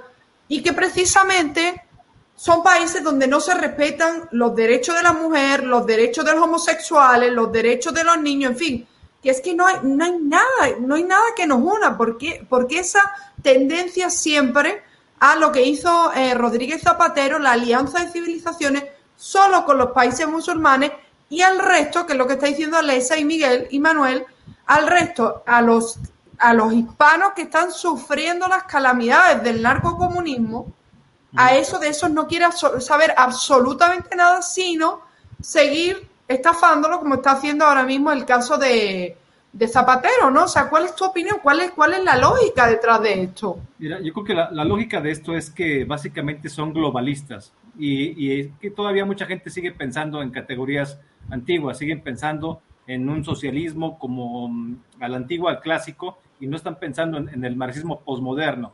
En la actualidad ya estamos viviendo, digamos, todo, todo junto, tanto el marxismo clásico, vamos a decir, el de Fidel Castro, que era homófobo, que era, eh, eh, digamos, un marxismo machista, eh, no era como el progresismo que vemos ahora, que está a favor, digamos, de la agenda gay, de la agenda ecologista, de todos estos supremacismos de los que hemos hablado. Vivimos ya en una época en la que se da todo de manera simultánea, tanto la, las, las, viejas izquierdas, estas izquierdas eh, fundadoras del, del Foro de Sao Paulo, pero al mismo tiempo toda la influencia del globalismo y muy acentuadamente lo que vemos en Estados Unidos. Esto mismo se está también reflejando en España.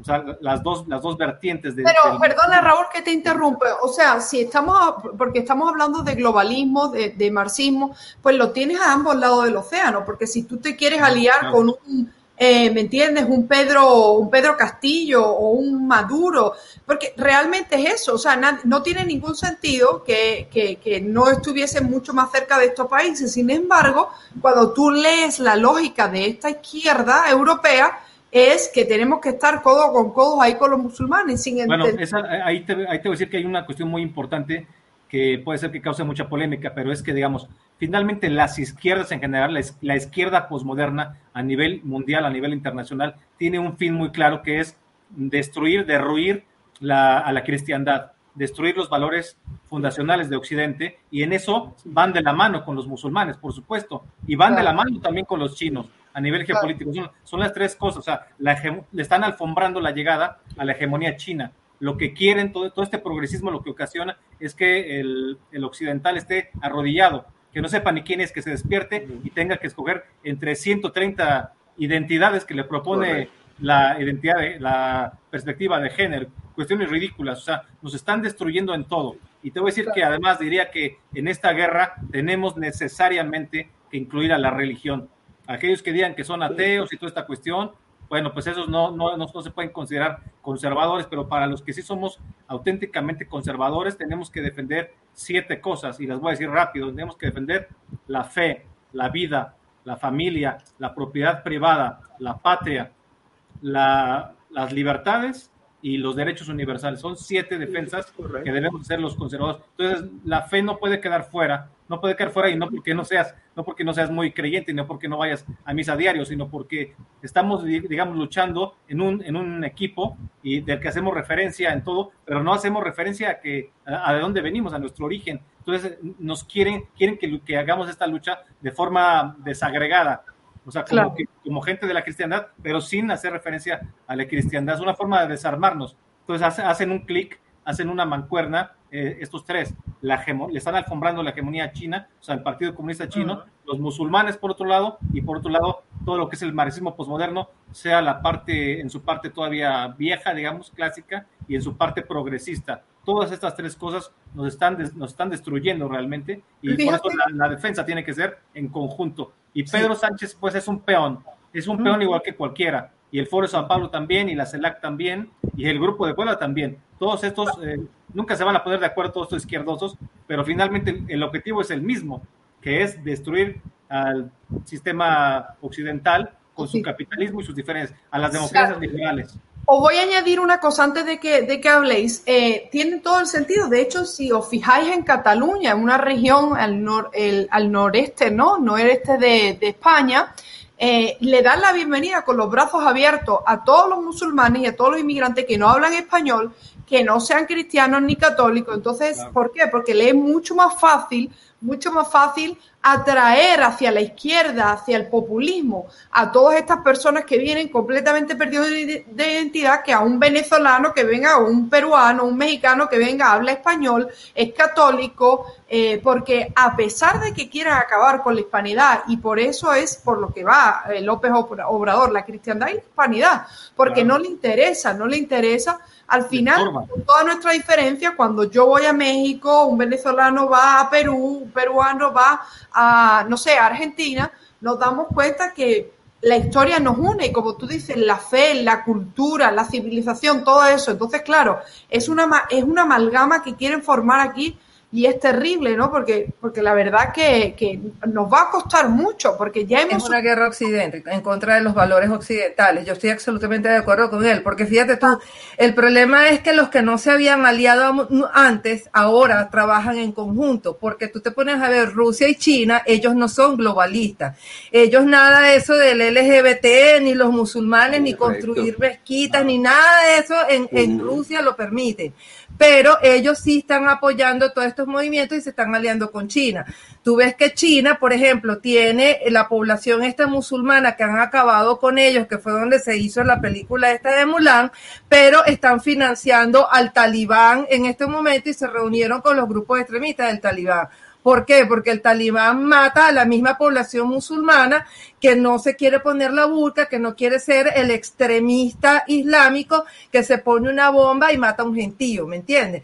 Entonces, ahorita están trabajando, que eso es lo que como que saca del esquema a todos los analistas, politólogos, a todos los conocedores académicos de, toda, de, de todos los movimientos o todo la, lo, lo que ha pasado, este, eh, los, la, los grupos que antes no podían o que no colaboraron en conjunto están, aprendieron, y que es lo que no hemos aprendido los, todavía los conservadores o, o el área occidental, es a trabajar en equipo contra este ataque que nos está viniendo de todos estos grupos para proteger nuestra cultura. Por eso es que hay un barrido histórico, hay un barrido religioso, hay, hay una destrucción de la célula de la familia, este, incluso hasta la alimentación este, esta cantidad ahora de gente vegana, vegetariana, cuando tú reduces el número de consumo proteico en el hombre, reduces la capacidad reproductiva. Ahora en Occidente la gente lo que quiere tener es uno o dos hijos, mientras que tú ves que los musulmanes tienen siete, ocho, diez, catorce muchachos, ¿no? Entonces, eh, o sea, es una cosa de imponer el, el crecimiento. Cuando tú ves que, por ejemplo, a nivel mundial, estamos hablando de que hay 4.3 billones de cristianos, incluyendo judíos, evangélicos, católicos, y que ya tú ves que la población musulmana está rondando los 2.9 billones a la velocidad que están aumentando, y tú lo ves igualmente aquí en Canadá, o sea, los controles de la natalidad y todo eso sea, yo quisiera saber, cuando yo tengo discusiones con estos grupos feministas, yo quisiera saber quiénes de ellas se van a ir, por ejemplo, a, a, Etiopía o se van a ir a Somalia a defender o a cantar el violador eres tú. Yo quisiera saber, ¿no?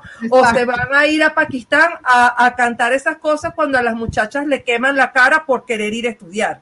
Claro, claro, Alesa. Bueno, vamos a ir cerrando ya, ha sido muy interesante, pero quiero vuestras conclusiones sobre, bueno, cuál debería de ser, eh, Raúl, eh, tu opinión, cuál debería de ser la respuesta de España y de los españoles a las denuncias y a las declaraciones de, López Obrador. Yo creo que Pedro Sánchez no está en condiciones de dar ninguna respuesta porque el señor no sabe ni, ni qué identidad tiene ni nada ese señor no, es un títere simplemente, pero me parece que la respuesta la da muy bien Vox, la da muy bien Santiago Abascal, la gente que, son muchos nuestros amigos, por supuesto, creo que la da muy bien, ¿no? Ya le dijeron a López Obrador pues que no esté con tuterías, que es la verdad. O sea, no se puede juzgar evidentemente, hasta sobra, hasta me da pena decirlo, pues, pero no se puede juzgar a los españoles por algo que pasó hace 500 años y además que no fue como lo vende él. Lo que les importa finalmente pues es tener una narrativa para tener votos, eso es la verdad. Estar, eh, digamos, estimulando el odio de los indígenas que han vivido pues en ciertas circunstancias, pero buscar un culpable, por decirles, fueron los españoles y ahora todos sus descendientes. Es lo mismo que está pasando eh, un poco en Estados Unidos con la teoría crítica de la raza de forma brutal en todos lados, ¿no? O sea, eso mismo, eso mismo es eh, el indigenismo, supremacismo indigenista en, en, México y en todo el resto de, de Hispanoamérica. ¿no? Entonces yo creo que aquí la respuesta nunca va a venir de la izquierda ni de los globalistas. La respuesta a López Obrador tiene que venir de gente seria, gente auténtica, con valores bien plantados, que no le tiembla la mano para decir somos conservadores, somos de derecha, defendemos la familia, la patria. Es la gente de Vox, es que no hay más, digo, no es que sea uno radical ni nada, por supuesto que no, pues es que no hay más. Los demás, la verdad es que los demás son unos corruptos o son unos tibios, no sirven para nada. los españoles cada día se dan más cuenta que Vox pues no es ningún partido de ultraderecha ni nada, sino que es un partido serio que está defendiendo a, a España, que realmente no hay que darle mucha importancia a lo que diga López Obrador, porque lo hace en un juego interno nada más para, para buscar un poco de simpatías y buscar un poco de votos, ¿no? Es- esa es la verdad de las cosas. Y, y bueno, lo que sí es preocupante es más o menos es, es la es cómo se están eh, digamos eh, reuniendo en la CELAC para hacer mancuerna con Biden, con los demócratas. Esto sí es esto sí me parece que es a nivel geopolítico una cuestión seria que no se ha analizado lo suficiente, ¿no? Porque siempre se ve como una punta de, de izquierdosos desde latinoamericanos y por otro lado muy lejos de Estados Unidos, cuando vemos que hay una línea de continuidad en todas estas izquierdas, ¿no? Entonces es una cuestión que hay que... Sí, subestimando el Banana Republic. Exactamente, y buscar, digamos, eh, apoyar a los movimientos patrióticos conservadores en, to- en toda América. Ya vienen las elecciones en Chile, no me quería quedar sin mencionarlos, ya faltan unos días, ahí necesitamos que gane Cast. Y en, y en Colombia, que también ya son en unos meses más, necesitamos que gane pues el uribismo, porque esos dos países se pueden perder en las garras del chavismo, del castrochavismo. Boric, este señor de, de Chile, es nefasto, nefasto, cómplice de, bueno, cercano, digamos, a, a gente que ha matado, a gente, a terroristas, se puso una playera que, que traía eh, un, un- el frente, este, me, me parece que es Frente Muñoz, ¿no? Que, donde hubo un integrante que mató a un senador, al senador Guzmán, o sea, eso lo anda promoviendo este Boric. Entonces ese no debe de llegar. Y en el caso, y en, eso en el caso de, en el caso de Chile debe llegar Cast. Y en Colombia debe llegar el uribismo, porque si no, con Petro, pues también se va a perder. Entonces serían dos países más para esta cosa nefasta del Foro de Sao Paulo y toda la izquierda que ya conocemos. O sea que debemos seguir haciendo estos, estos ejercicios de, de- de, digamos, de información y de análisis. Magnífico. Bueno, Muchas pues- gracias, Raúl. Eh, Manuel, eh, antes de despedirnos, tu conclusión al respecto de qué podemos hacer para mejorar España y que nos cuentes un poquito de tu candidatura como eh, candidato al Consejo de Residentes Españoles. ¿Qué propone tu, tu lista? ¿Qué crees tú que necesitamos Mira. los españoles en el exterior? El español necesita ser educado, el español necesita participar sobre todo. O sea, hay que eh, motivarlos a dejar la apatía, ¿entiendes? Porque eso es lo que estamos viendo y por eso es que tenemos los problemas que tenemos en nuestros países. Porque es que no le podemos dar la, echar la culpa a los gobernantes, porque los gobernantes están ahí por nosotros, simplemente. O sea, entonces, ¿qué hay que buscar? Bueno, que la gente participe, motivarlos. O sea, de que ellos, si no hay participación, ¿cómo pueden exigir a, a- a un consulado, a una embajada, a una institución del Estado? Entonces, ese es el problema serio que tenemos. Y verdad que quiero concluir este, la parte de que nosotros somos más, nosotros somos mayoría. Sea, los conservadores en el mundo somos mayoría. El problema es que los de izquierda, aunque ellos se caigan a mordiscos, ellos están unidos. Lamentándolo mucho, nosotros no hemos aprendido a estar unidos porque siempre va a prevalecer o está prevaleciendo el individualismo y el egoísmo. Eso es todo y lo estamos viendo. Y ojo, y lo de Colombia, Raúl, bueno, fíjate que a Luis Ortega Díaz la quieren sacar de allá, este, que fue la fiscal este, el gobierno de Chávez, la cual la llaman Topacio, porque no sé si ustedes vieron la novela de Topacio, que la protagonista al final, ella era ciega y al final de la novela ella recuperó la vista.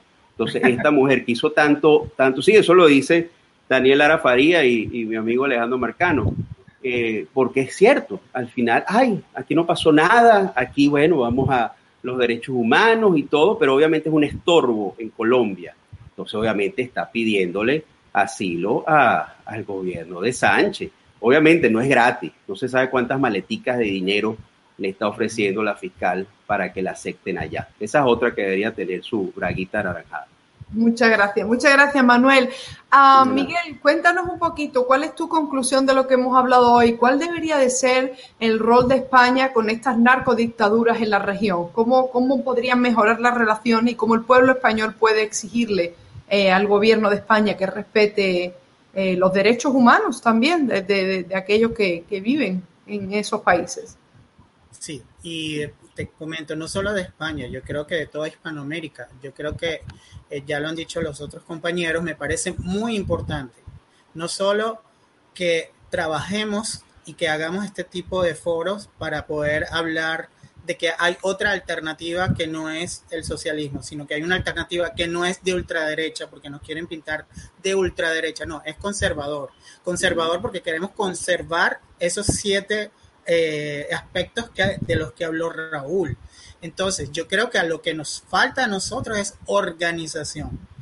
Eso nos llevan los socialistas muchísimo, pero muchísima ventaja.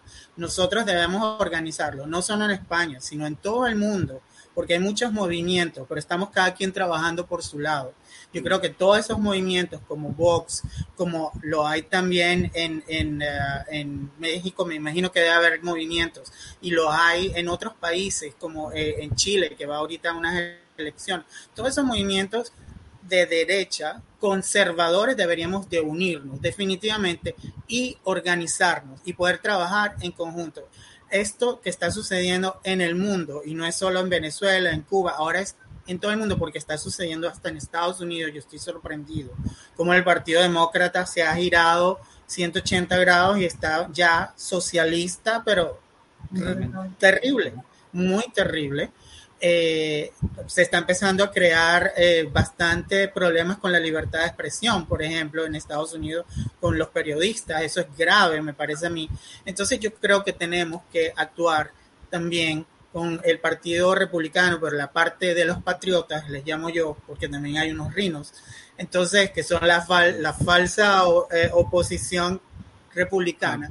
Tenemos que organizarnos, tenemos que trabajar en equipo, tenemos que ir todos unidos, porque estos señores no es que son muy poderosos porque tienen solamente dinero, sino que están demasiado organizados, llevan décadas organizándose. Nosotros tenemos que empezar desde ya, todos. Magnífico. Eh, bueno, Alesa, para concluir, cuéntanos un poquito qué, qué podríamos eh, decir de lo, que, de lo que va a pasar ahora mismo en Canadá, en Estados Unidos, Venezuela, España, en las próximas elecciones, de acuerdo, por ejemplo, a los resultados que estamos viendo y las estadísticas que se están dando tanto en Estados Unidos como en España en cuanto al ascenso de los conservadores.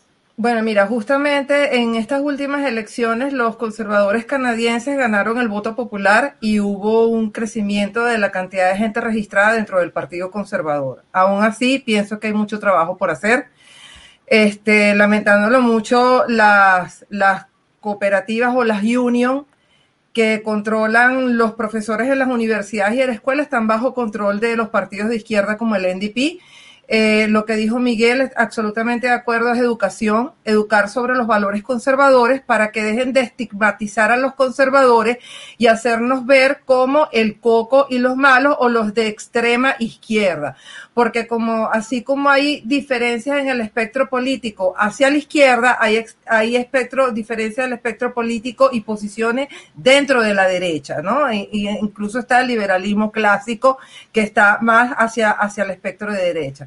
Este, en cuanto a Vox, pues yo he tenido muchas discusiones con amigos españoles porque hay una narrativa bien grave de, de, utilizar y estigmatizar a, a, Vox como una representación o un defensor de Franco y esa es una de las cosas que utilizan para desprestigiar el partido y utilizar nuevamente el tema del miedo. Entonces, yo pienso que nosotros, los conservadores, tenemos que hacernos más públicos, no tener vergüenza de asumir que somos conservadores, no tener vergüenza de, defender cuáles son nuestros valores y explicarlos, explicarlos a la gente y explicarlos sobre todo a las nuevas generaciones, porque como dice Miguel, hay un trabajo psicológico y de masas y de, y de medios durante muchísimos años sobre todo en la parte académica y nosotros pues hemos descuidado muchos espacios que tienen que volver a ser retomados. El problema es que eh, la derecha se encargó más de lo que era la propiedad privada, la parte económica y descuidó esos espacios dentro de las áreas educativas y muchas aulas de clase y por eso estas generaciones fueron implantadas con este germen de victimizante de, de las izquierdas que nos divide en grupitos por el principio de que divide y vencerás. Pues entonces, este, pues a Trump, por ejemplo, lo, lo, lo, lo, tenían etiquetado de homofóbico, pero realmente el director de la parte de inteligencia de Trump era un muchacho gay que fue el que logró los acuerdos en Alemania para Europa también. Entonces él tuvo gente de, y de, de, de color, eh, de diferente orientación sexual eh, y, y, hablar claramente y no tener en foros, en redes sociales y, y, crear más, mucho más material sobre los valores conservadores para que dejen de pintarnos como el coco y como, y como el malo, que ha sido un trabajo estratégico de la izquierda. Entonces hay que, hay, hay que, mucha educación es lo que hace falta. Bueno, pues muchísimas gracias. Quería daros las gracias a los, a los cuatro invitados. Tenéis esta casa abierta cuando queráis. Ha sido un placer. Hay muchos comentarios que estaba leyendo. Qué complicado todo, porque claro, hemos metido aquí las, las elecciones en, en, Venezuela, la política de Canadá, las declaraciones de López Obrador y lo que pasa con Estados Unidos. Pero así es el mundo, ¿no? Y el que no quiera entenderlo, pues va por mal camino. Vivimos en un mundo globalizado, interconectado y así como la izquierda se, se, se, organiza de esa manera, pues nosotros tenemos que saber qué está pasando en cada uno de nuestros países hermanos y apoyarnos. Así que un gusto a todos y feliz sábado. Gracias María por la invitación. Muchas gracias. Hasta pronto. Hasta luego.